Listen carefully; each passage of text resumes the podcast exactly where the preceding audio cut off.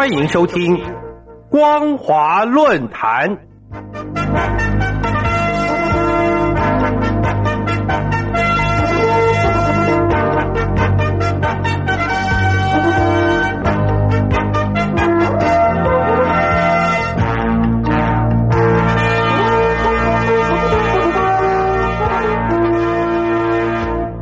各位听众朋友，大家好，欢迎收听本节的光华论坛，我是苏燕。我们今天要谈论的主题是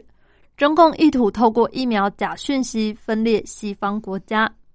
欧洲联盟负责统筹外交和军事事务的欧盟对外行动署，在二零二一年四月二十九号发布新冠疫情虚假讯息与叙事特别评估报告。近年来，由于俄罗斯与中共运用假讯息进行政治渗透，并且分化欧盟团结的问题，该署已经和谷歌、脸书、推特以及微软积极合作，定期发布评估报告，以试图限制假讯息的传播与危害。尤其中共在新冠肺炎疫情扩散以来，对国际社会从进行口罩外交到疫苗外交。甚至借此将“一带一路”建设向健康丝绸之路推进，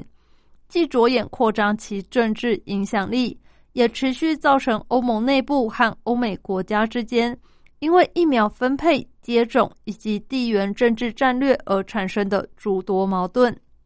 而今，欧盟对外行动署二十九号所发布的特别评估报告，则是对中共疫苗外交。如何借由假讯息进行叙事和矛盾论述的具体整理归纳，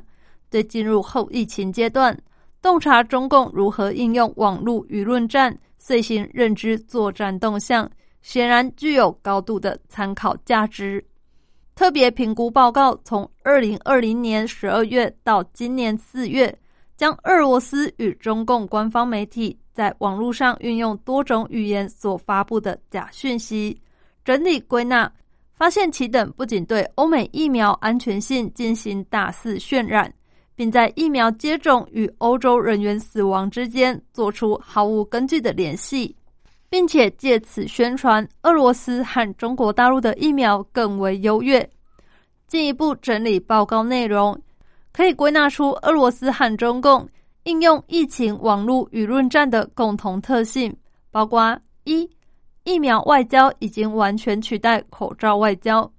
俄罗斯和中共正在寻求零和游戏的逻辑，并和虚假讯息以及操纵努力结合在一起，损害对西方研造疫苗的信任感，以及欧盟组织和西方疫苗接种的合作战略。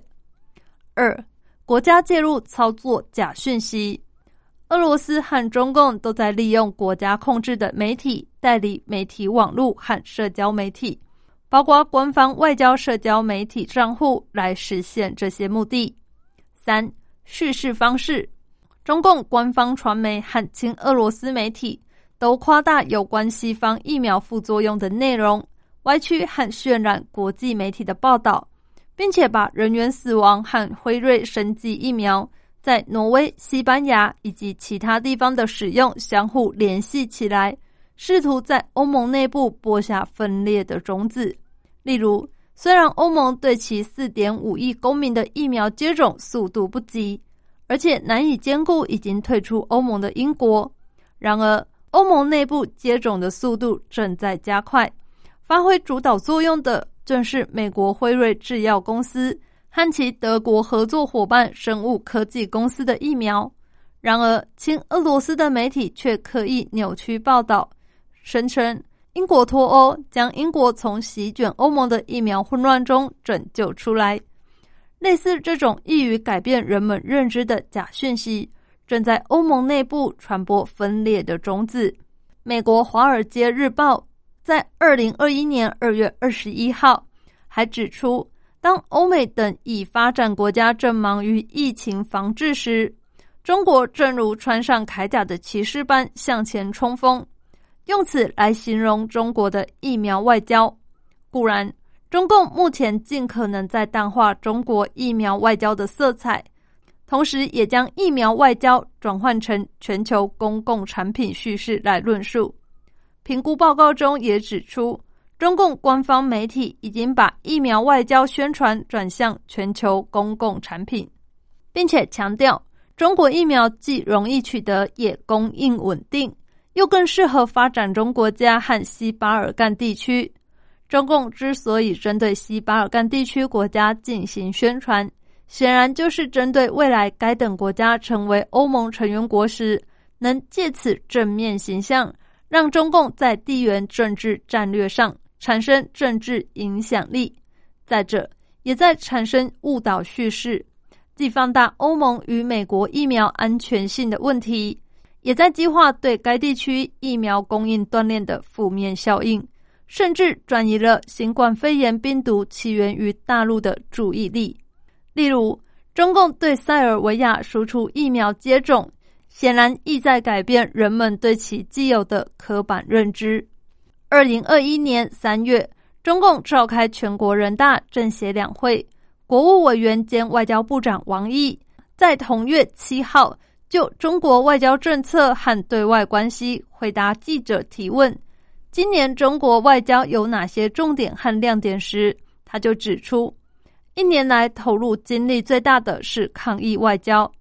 以及在提问时提出，中国已经向许多国家援助或出口新冠疫苗，但是也有个别声音质疑中国搞疫苗外交。